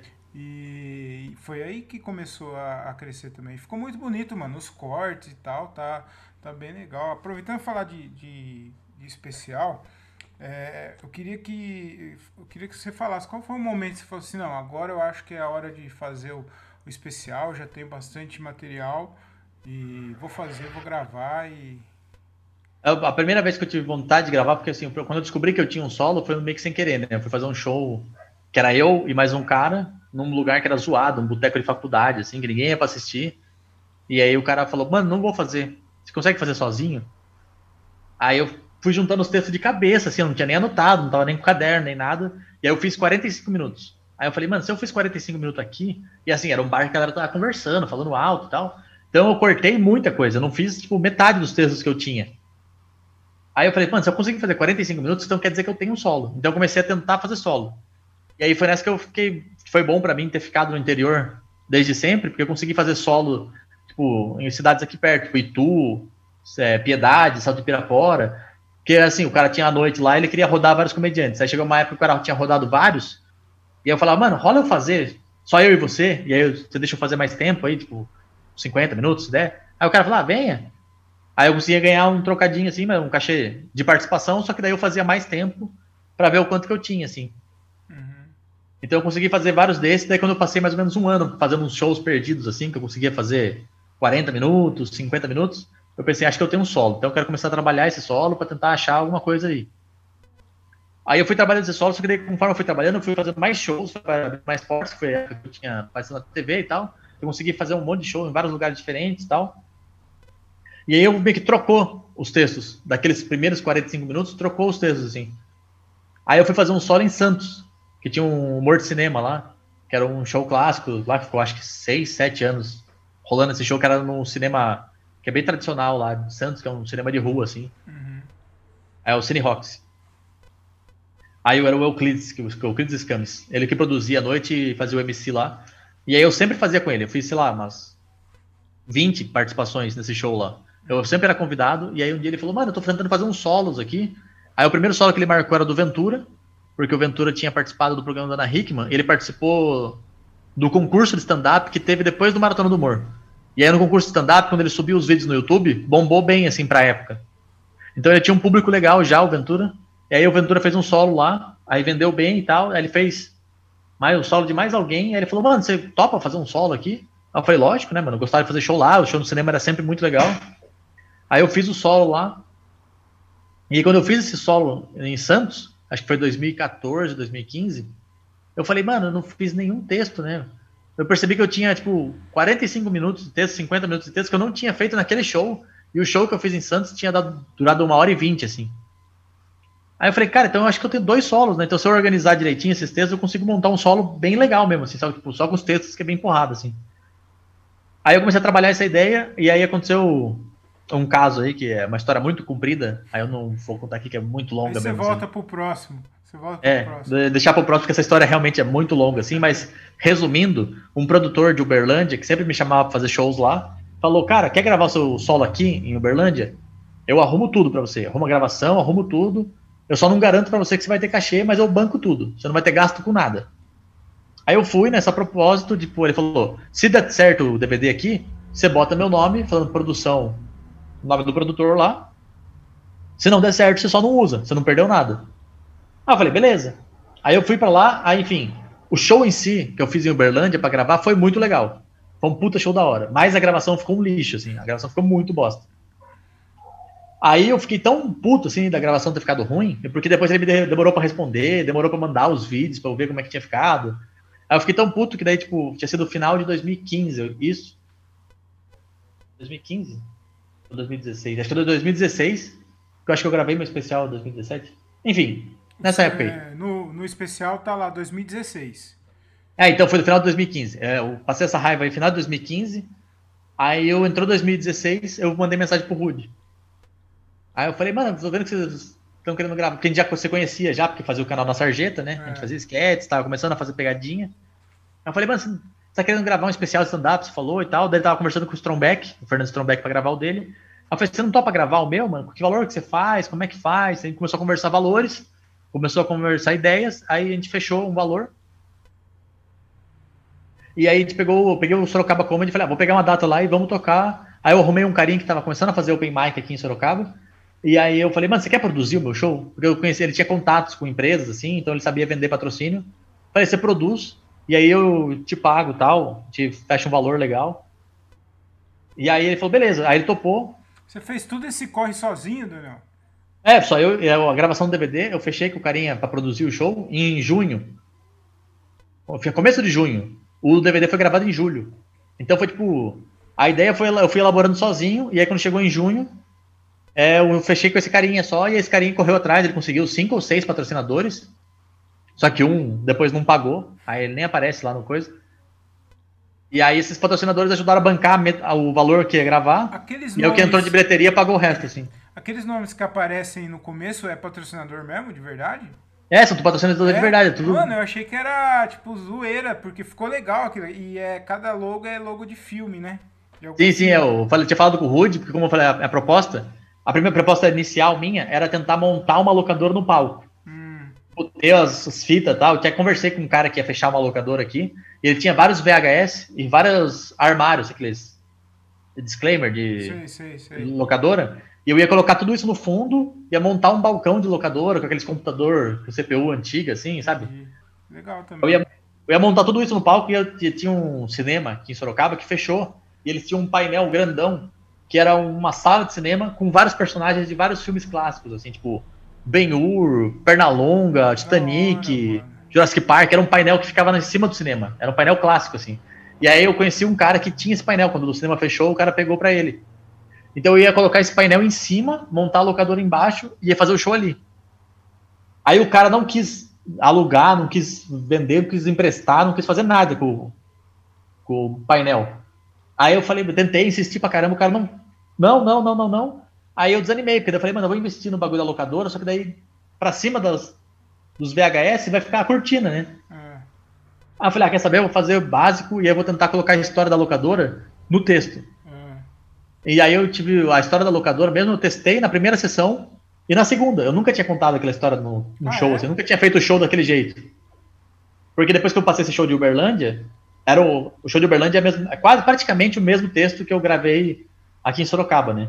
E aí depois de Uberlândia eu consegui fazer esse show mais umas 12 ou 13, umas 15 vezes, um pouquinho menos talvez. Eu consegui fazer esse show de novo. Então eu tava, tipo, alinhado mesmo com esse show. E tava tudo certo. Só, o show só não tinha um começo, um meio e um fim. Eu só ficava puxando cada texto naquela piadinha que eu fico fazendo de. Ah, não sei se eu falei pra vocês, eu sou comediante, né? Não, não sei se eu comentei, eu sou comediante. Eu ficava, era a única coisa que eu tinha que ligava, assim, um texto no outro. Uhum. Aí no dia do show, eu fiquei pensando, putz, eu acho que eu vou contar a história da locadora. Já que não vai ter a locadora, eu vou contar a história e aí na edição a gente monta como se fosse uma fita VHS, assim. Aí eu conversei com o Rude no dia, aí ele falou, não, isso aí na edição a gente faz fácil. Só falar. Daí eu falei, mano, vamos aproveitar daí, pega os patrocinador e aí faz como se fosse o trailer, né? Porque antigamente você colocava a fita VHS e tocava o trailer automaticamente, né? Uhum. Não tinha como você pular, não tinha como fazer nada. Nossa, aí, essa, você contando essas histórias aí tá entregando muito a nossa idade, cara, porque ah, você tá contando isso e eu tô lembrando, então... Mas tudo É, a idade chegou já, é, é, é triste. Né? Mas daí o, a gente resolveu Aí o texto, eu fiz na primeira sessão, eu contei o negócio da locadora picando em três momentos, porque na verdade eu só ia fazer dois. Hum. E aí no começo eu esqueci. Eu contei só uma parte, esqueci, aí eu falei, putz, eu, aí comecei, enquanto eu tava fazendo o texto, eu pensei, em tal momento eu acho que vou tentar falar. Aí eu terminei uma piada, que eu sabia que era uma piada que era alta, no meio do texto, eu terminei ela, esperava a reação, aí eu contei a história da locadora e já emendei no outro texto. Aí na segunda sessão eu consegui fazer fluido, e aí a versão que entrou é a versão da segunda sessão, assim legal, ficou muito bom. Eu estou te perguntando também do especial porque é, você começou a fazer comédia em 2009 e foi gravar seu primeiro especial em 2016. Foi. Cara, hoje tem, tem Open aí que não tem dois anos de comédia, já, já tá falando de solo, cara. Já tá falando de Já, não, é triste. Sempre tem esses caras, já começa a anunciar solo, começa a anunciar que vai gravar. Então, e, e aí eu queria saber, eu queria saber de você, é, que você falasse qual é a importância de você manter, respeitar as, as suas etapas, as etapas da sua carreira. Não pular, a importância de não pular etapas. O, o que você fez e o que você indica aí para quem tá começando. É, o que uma, uma coisa que a galera não vê os caras fazendo hoje, assim, principalmente a galera que tá postando muito no YouTube, assim, o cara vê o Nil Agra, vê o, sei lá, o Renato Albani, os caras do Quatro Amigos postando vídeo toda semana, vê o Afonso postando vídeo longo toda semana, e pensa, pá, então é assim, o cara vai criando e vai jogando. Só o cara não vê que esse material que os caras estão jogando no YouTube é um material que o cara tá usando assim, tipo, putz, é o texto do momento, é a piada de notícia. É, o cara não ia usar para sempre mesmo assim. Mas os caras não vê o trabalho que esses caras têm com o texto deles mesmo. O cara pensa, pô, eu vou ter um especial, então vou trabalhar esse especial. Que é o. Eu acho importante, eu acho muito importante escrever muito texto, escrever muita piada, ter muito material. Acho muito importante, mas o mais importante é você lapidar esse material depois. Uhum. Que é o trabalho de você refazer, refazer, refazer. Porque eu, eu já vi Open falando isso, já vi outros caras falando também, tipo, ah, eu tenho texto que é garantido. Esse meu texto é garantido. E nunca é, porque toda vez que você sobe no palco, querendo ou não, você está testando aquela piada. Porque por mais que você saiba que funciona, pô, eu sei que esse texto, sempre que eu faço, funciona. Tem um dia que você vai fazer e não vai funcionar. É. Porque para aquela plateia aquele texto não serviu. Então você está testando aquela piada de novo. Então, aí se você. E quando você faz aquela piada que sempre funcionou, para uma plateia que não funciona, você consegue perceber coisas e fala, pô, tal momento eu tô falando um negócio que não tem graça mesmo. O setup está muito longo, o punch não é tão forte, então você consegue evoluir aquilo. Então, é importante você fazer o mesmo texto sempre e tentando sempre agregar coisa nova, não só fazer o mesmo texto mecânico, assim, né? Tipo, eu vou falar desse jeito, desse jeito, desse jeito, desse jeito, desse jeito e vou falar assim para sempre. E falando, tipo, eu vou falar essa piada, essa piada, essa piada, nessa piada eu vou tentar falar mais devagar para ver o que ela reage. Eu vou tentar falar mais alto para ver o que ela dá. Vou tentar falar e fazer um gesto para ver o que ela rende. Então você sempre lapidando, porque vai chegar uma hora que aí seu texto vai ficar tipo. Ele fica com, com substância, né? você sabe que a qualquer momento você consegue resgatar aquele texto, você consegue pegar a plateia e dar um punch na cara da turma, assim. Entendi. É, é esse trabalho que falta, às vezes, pra galera. Se a galera não quer fazer ele, tipo. É o que eu falo, né? Quando eu for dar dica, tipo, sobe em qualquer palco fazer, vai lá e faz. Porque é essa experiência que a galera vai ter que não tem como ninguém explicar para você. Porque é onde você vai aprender o seu timing. Porque o seu jeito de falar as piadas vai ser diferente de qualquer outro, assim. É isso que vai fazer cada um ser diferente do outro. Né? Queria. É, você falou. Ô, ô, Daniel, você ainda faz show ruim, cara? Ah, putz, ainda faço assim alguns. Faz. Mas eu faço quando, tipo, eu faço consciente agora, assim, pelo menos. Porque, tipo, eu sei, que, eu sei que o show vai ser ruim, por exemplo, putz, eu vou entrar no show e já tá com uma hora e, e dez de show ah, e começou atrasado, a plateia já tá muito bêbada, já tá falante, e aí eu vou entrar nesse momento, eu já sei que tem o potencial de ser ruim. Hum. Então eu já sei o que eu posso fazer de, diante desse cenário para tentar ser menos ruim, assim, entendeu? Hum. Então agora, tipo, eu vejo que tem um show, vai, ter um show ruim, eu vejo que, tipo, algum texto meu não tá entrando, eu sei que eu tenho mais ferramentas para ir para outro lugar que pode reverter isso, assim. Uhum. Eu vejo você contando uh, no, nos vídeos que você postava lá no YouTube e no, do começo dessa carreira, eu me identifico demais, cara. Tem um, um show lá que você falou que você vai fazer, era um, um bar de faculdade, tinham 19 pessoas. Aí depois que você começou a falar, tinha 16, que três foram embora. É. Puta que pariu. É muito triste, né, cara? É muito foda. Hein? É muito triste, sim. Mas teve um bar que foi fundamental, assim, na minha vida, para mudar como reagir a show ruim, que foi um bar japonês que tem em São Paulo chamado Tadashi. É um restaurante, na verdade, é um restaurante, assim, de primeira linha. É um dos melhores restaurantes de São Paulo, de comida japonesa. E aí eles fecharam com o Fernando Strombeck para fazer show lá toda segunda-feira, que era um dia que eles não abriam, e eles queriam abrir e aí queriam colocar algum atrativo para levar a pessoa lá. Tanto que um dos motivos, o show durou uns três anos lá. Um dos motivos do show acabar foi porque eles perceberam que se não tivesse show, o pessoal ia no bar do mesmo jeito, porque o restaurante era muito bom. E aí todo show lá era uma bosta. Todo show era uma bosta porque estava servindo rodízio japonês. Então a cada três, quatro minutos chegava uma comida muito foda na mesa da pessoa. Não é que era uma comida normal, era uma comida muito foda, porque o restaurante era muito bom. Então você não tinha atenção de ninguém em nenhum momento, quase assim. A hora que você conseguia uma atenção, chegava a comida na mesa. A hora que você conseguia uma atenção, o pessoal começava a conversar porque estava falando sobre a comida. Então era uma disputa, assim. E então os primeiros shows que eu fiz lá e foi ruim, eu fiquei muito mal, fiquei abalado, fiquei tentando. E eu comecei a pensar que, tipo, putz, eu não tenho como combater isso, assim. Uhum. Então eu vou tentar me adaptar ao que está acontecendo. E aí, uma das primeiras que eu tentei fazer isso, foi, eu tinha ficado puto no palco, assim, que eu tava fazendo um texto, e aí todas as mesas pararam de me olhar. Eu olhei, assim, pra cara de todo mundo, não tinha ninguém olhando pra frente. Tá todo mundo olhando pro prato, todo mundo comendo, assim. E aí eu reparei que ficou três pessoas me olhando. Aí eu falei, eu tô fazendo show só pra vocês três, tá?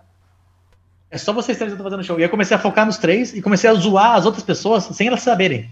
Porque as pessoas não estavam ouvindo o que eu tava falando, não estavam prestando atenção, então eu comecei a zoar. E aí eu percebi que eu zoar as pessoas que não estavam prestando atenção, pra quem tava prestando atenção, para eles, naquele momento, tava sendo engraçado, porque eles estavam se sentindo numa piada interna, assim. Parecia um show exclusivo para aquelas pessoas. Então eu pensei, pô, tem esse recurso de, tipo, assumir para pessoas que tá sendo ruim, entendeu? E aí eu aprendi várias coisas, que daí eu fiz lá ainda, depois, ah, acho que eu fiz umas, sei lá, uns 10, 12 shows nesse lugar, assim. Uhum. E era sempre o mesmo padrão de ruim, assim. Então eu fui desenvolvendo casca, assim, de tipo, pô, eu não preciso me abalar, assim, não preciso ficar chateado, não preciso só também só falar o texto, assim, olhando para a parede no fundo, assim. Eu posso tentar reagir, criar alguma coisa com quem tá aqui me olhando. Uhum. Até que os dois últimos shows que eu fiz lá foram bons mesmo, assim, de tipo, sei lá, 70% do público realmente tava prestando atenção, tava querendo assistir. Uhum. É. E aí, fora fazer evento empresa também, né? Que evento empresa é sempre uma surpresa e aí você sempre acaba desenvolvendo alguma coisa para catar a atenção do público, assim. Entendi. Então, tipo, eu acho bom agora ter bastantes anos de experiência é que isso me dá mais ferramentas para lidar com o show ruim, assim. Hoje, o pós-show, você, como que você fica? Você fica tranquilo, assim, quando... Geralmente, assim, logo depois que eu saio do palco, eu fico um pouco... Não sei se é ansioso a palavra, de, porque eu fico lembrando de tudo que eu fiz. Uhum. Eu fico lembrando do momento que foi bom, do momento que foi ruim, o que, que eu falei errado, que texto que eu esqueci. Eu fico lembrando de, desses momentos, depois, logo depois que eu saio do palco. Então eu fico mais nervoso depois que eu saio do que antes de entrar, sabe? Porque eu fico tentando relembrar tudo, tentando absorver tudo que aconteceu naquele show. O que, que eu precisava melhorar, o que, que eu, eu acertei, o que, que eu continuo fazendo, o que, que eu deixo de fazer. Então, logo depois que eu saio do palco, eu fico pensando em tudo isso, assim. Mas aí agora, como assim, eu tenho mais experiência, às vezes vou fazer show. Tipo, agora também eu sei quando o show vai ser ruim também. Eu tenho essa vantagem, né? Que antes eu ia fazer show no lugar e às vezes o lugar, tipo, eu olhava o lugar e falava, ah, acho que dá um show legal. E não dava, assim, porque eu não percebia detalhes que não, não dava para o show ser bom. E aí eu, aí eu fui fazer shows, acho que 2018, final de 2018, 2019, numa pizzaria, e o microfone tava horroroso, assim. Mas eu não tinha como saber até a hora que o carinha ia começar o show. Então tava tudo legal, todo mundo tava sentadinho, todo mundo tava prestando atenção no palco.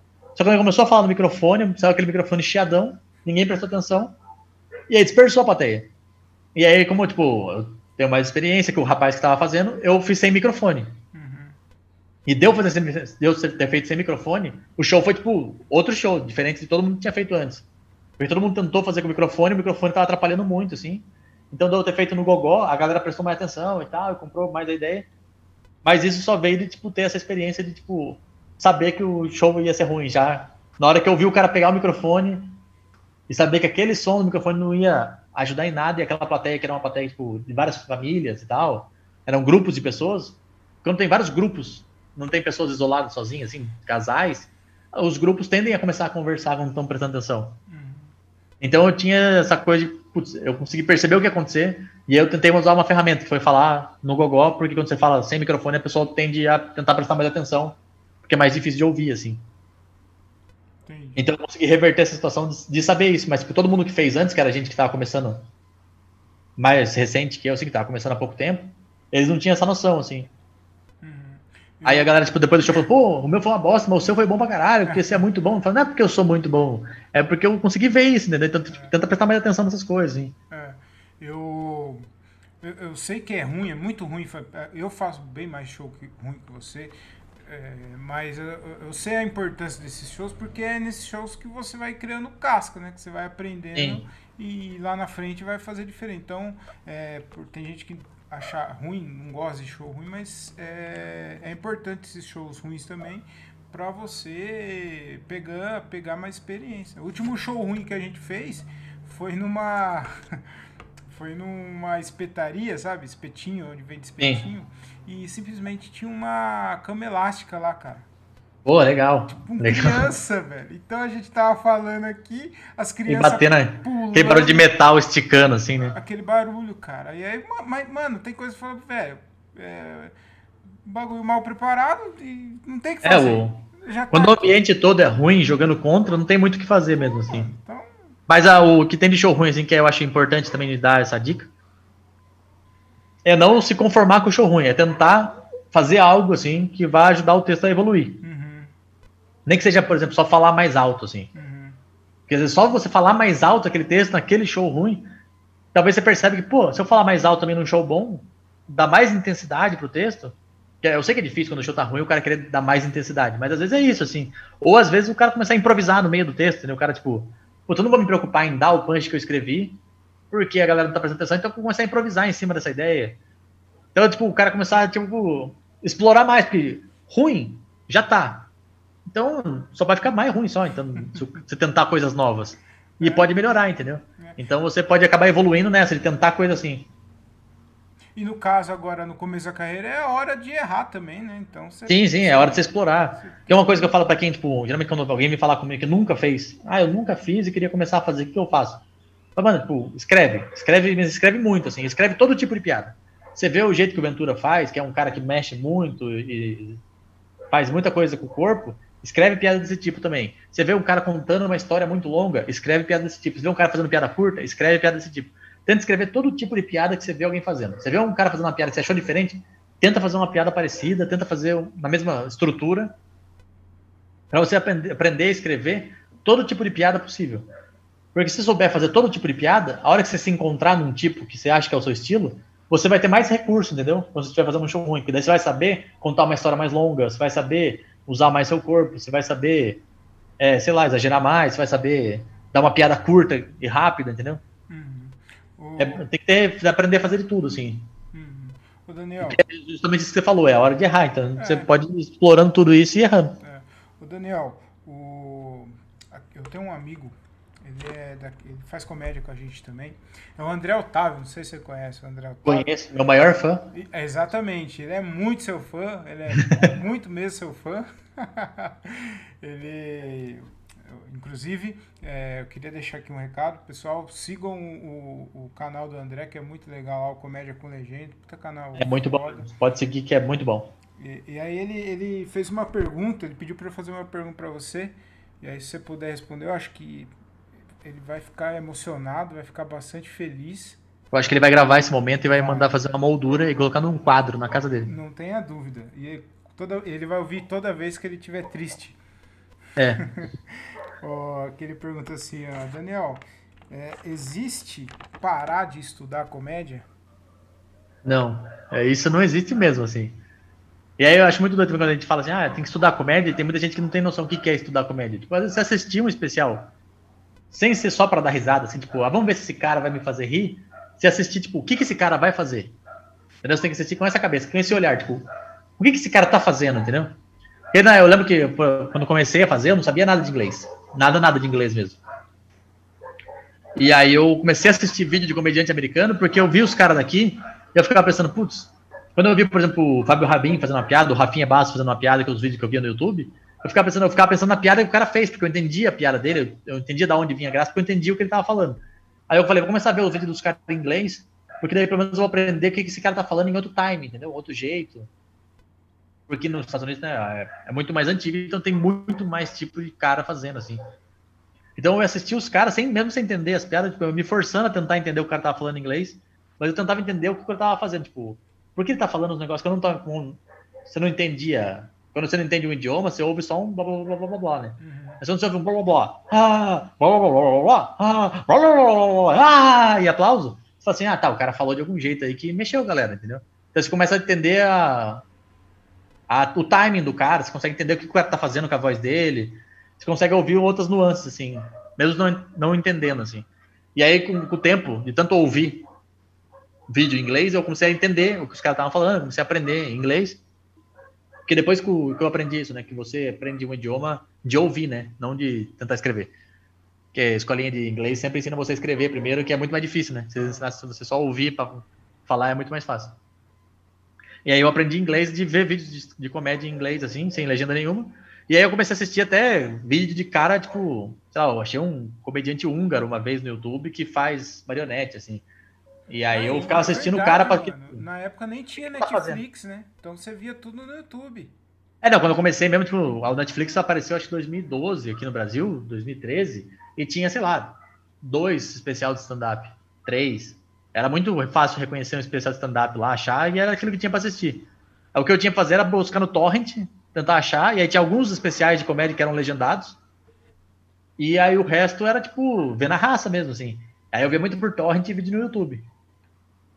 E aí eu, eu criei esse costume de, tipo, assistir o cara para entender aonde tá a graça do cara. Porque daí várias vezes eu via o cara fazendo uma piada, sei lá, sobre. Ah, o cara ficou puto de. A, como a esteira da bagagem do aeroporto era devagar na vez dele, quando ele tava voltando de um show, assim. Esse era o tema da piada do cara. Só que o jeito que ele contava aquela história, como ele ia desenvolvendo aquele, aquelas piadas e tal em cima daquilo, eu ficava pensando, tipo, putz, eu nunca vou falar desse assunto porque não me interessa, assim. Mas eu pensava, pô, tem uma história que eu passei que eu achava engraçada essa história. Se eu usar essa estrutura que ele usou, porque daí eu consegui enxergar a estrutura na história, né? Se eu consigo encaixar essa estrutura nessa história, eu acho que eu consigo contar essa história melhor. E aí eu comecei a fazer isso e eu comecei a desenvolver melhor os meus textos, assim. É, da hora.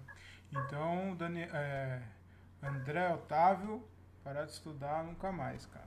É isso aí. Então é, fica a dica de novo de seguir o canal dele do Comédia com Legenda, que ele bota vários comediantes de vários estilos diferentes mesmo, assim. Então é muito bom para estudar, porque você vai ver muita coisa de cara das antigas, cara novo. Você vê muita coisa diferente, assim, pra você ter mais referência, né? Eu conheci muito comediante pelo canal, cara. Não, muito cara ali que eu nunca nem tinha ouvido falar e minha cabeça explodiu a hora que eu vi, porque é, mano, muito foda, cara. Aí, uma outra dica também, se eu puder dar, é. Veja os comediantes brasileiros também antigos.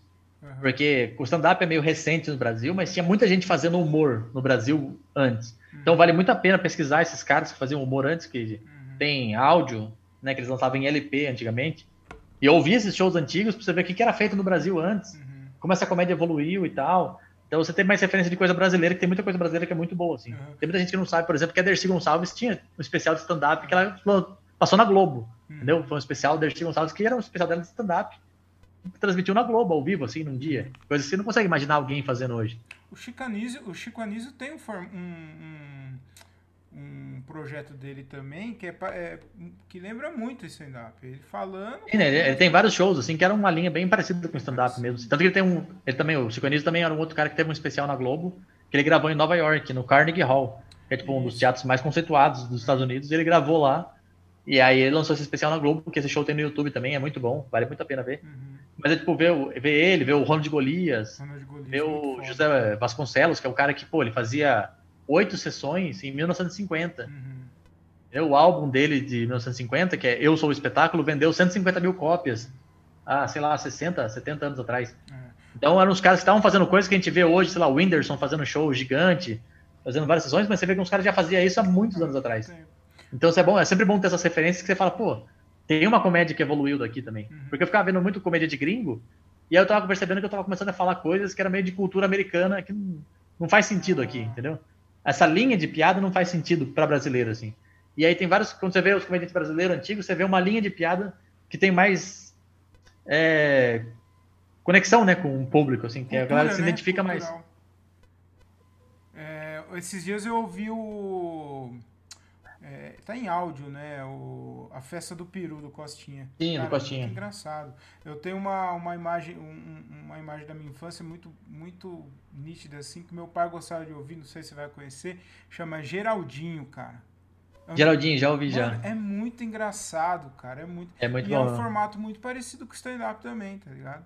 É, porque os caras tinham essa coisa, tinham vários comediantes que tinham Tirando o Ari Toledo, que era um cara que era assim, a, a anedota, e ele trabalhava em cima daquela anedota e ele contava da melhor forma possível, que eu também recomendo muito ouvir e assistir o que tem do Ari Toledo, porque ele é um cara que respeitava muito a piada, assim, uhum. e ele sabia ilustrar toda aquela piada, que era uma piada que todo mundo conhecia, mas o jeito que ele contava, ninguém contava igual, assim, isso era muito foda dele. Mas o... Um outro cara que eu acho interessante de assistir, que é um cara que eu não acho tão engraçado, assim, mas é o Juca Chaves. Ele era um cara que ele conseguia falar de temas assim de uma forma sutil. Ele tinha um jeito de trazer a piada assim de uma forma mais delicada, assim. Ele tinha um jeito legal. Aí tem um outro cara que eu gosto que não tem nada a ver com o Juca Chaves e é uma outra linha, que é o Inho Moraes. Não conheço. Esse o, Inho, o Inho Moraes ele é um cara que faz bem o caipirão, assim. Ele faz bem o estilo caipirão, só que parecia que ele era um personagem. Uhum.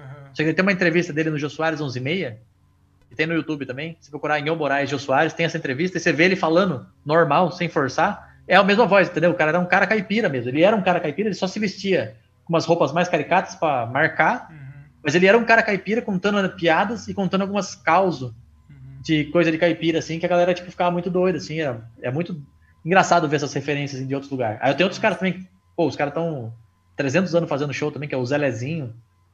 É um cara que é um fenômeno, assim, cara. Um, no Nordeste, assim. O cara era muito foda. E ele é muito bom contando piadas. Assim, ele é muito bom em levar as histórias. Ele, ele conta anedota, mas ele põe coisas do momento, assim.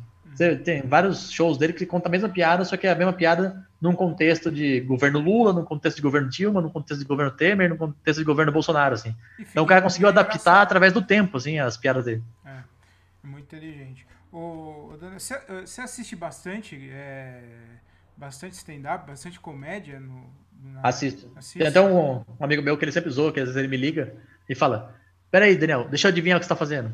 Tá assistindo stand-up, né? Porque geralmente eu tô assistindo alguma coisa que tem a ver com stand-up, algum show, assim. Uhum. E deixa, isso aí que eu queria te perguntar. Qual foi a última coisa que você assistiu, assim, de, de stand-up? Não precisa ser stand-up, mas comédia que você assistiu. Mano, que você falou, cara, que bagulho engraçado. As pessoas precisam ver isso, que é muito engraçado. Que você achou, você rachou o bico, assim. Eu dei bastante risada. É. Só acender a luz aqui, Daniel, peraí. Tá.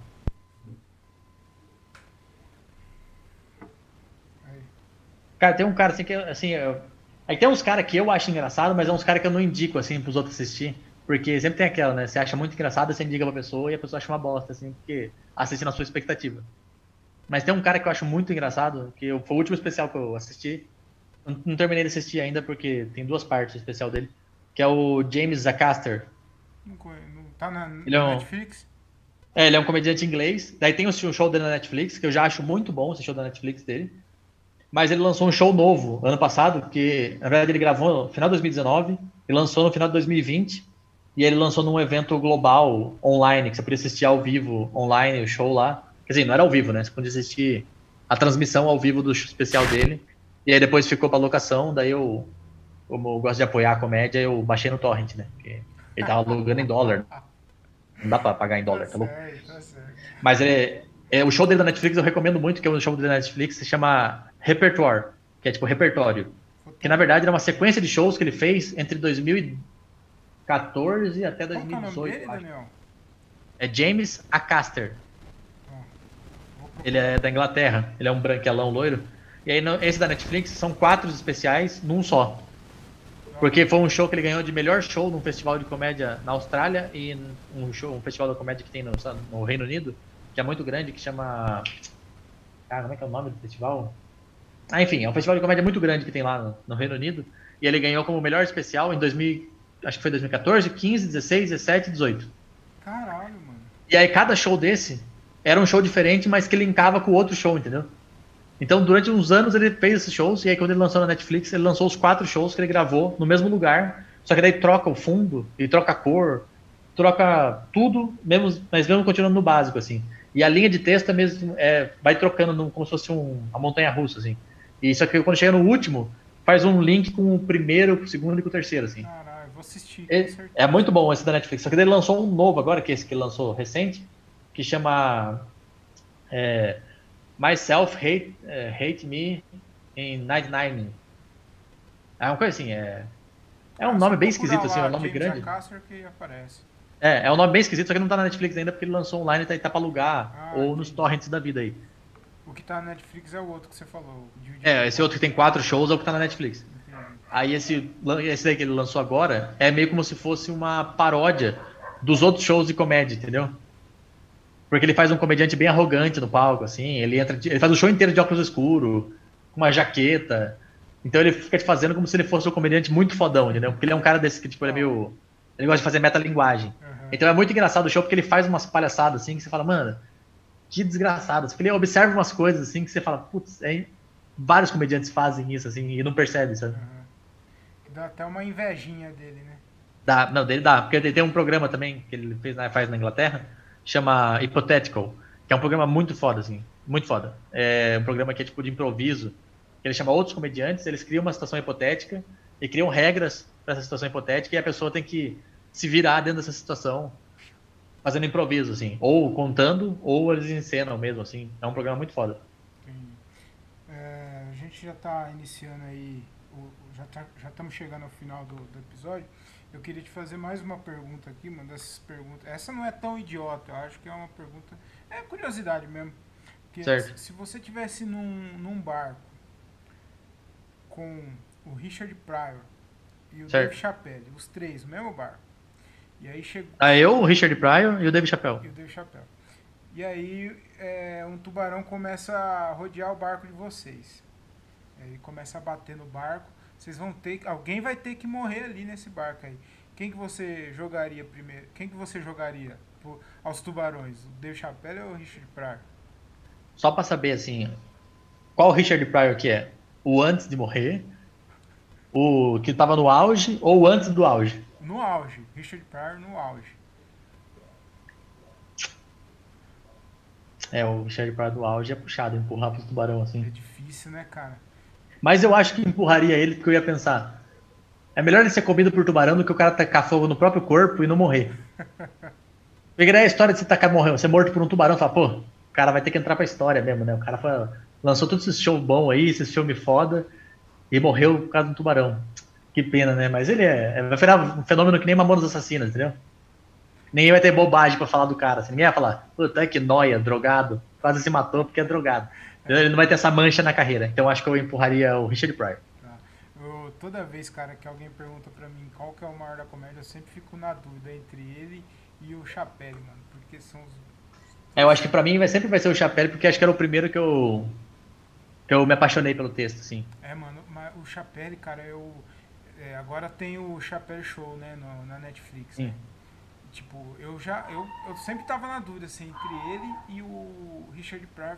Toda vez que alguém falava, tinha essa discussão, eu ficava, porra, mano. É difícil demais, eu gosto dos dois, os dois são muito foda, né, cara?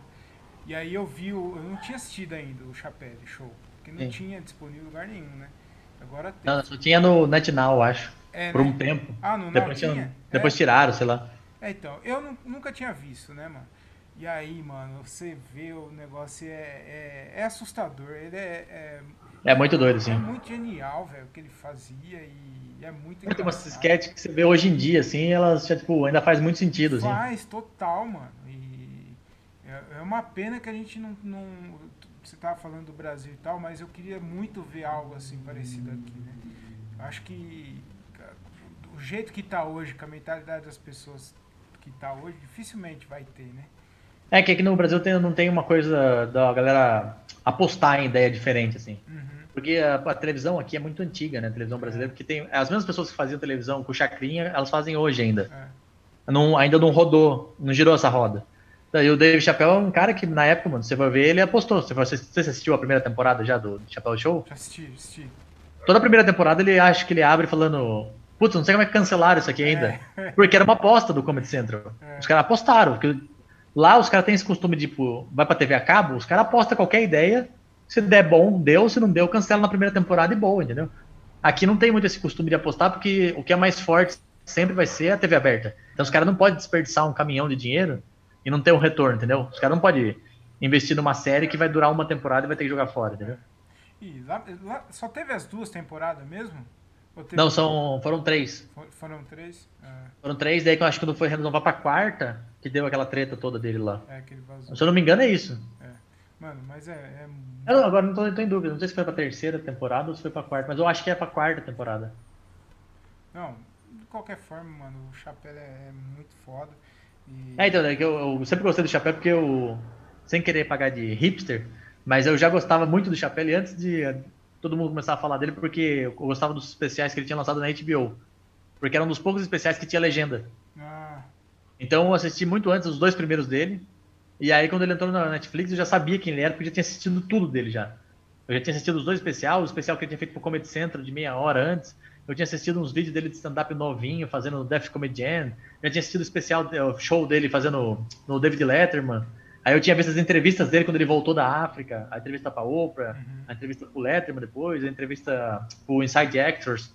ah, Então então, eu assistia tudo dele, assim, tudo. Aí quando ele ia lançar na Netflix, eu falei pra todo mundo, mano, tem que assistir. é, Ah, mas, mas é bom? Eu falei, mas é muito, mas vai ser bom. Eu nem tinha assistido, mas falei, vai ser bom. O que ele vai lançar na Netflix vai ser muito bom. E realmente foi muito bom, assim. o testemunha de Chapéu. Eu sou testemunho de chapéu, com certeza. Da hora, Daniel. É, agora a, a última aqui para encerrar mesmo.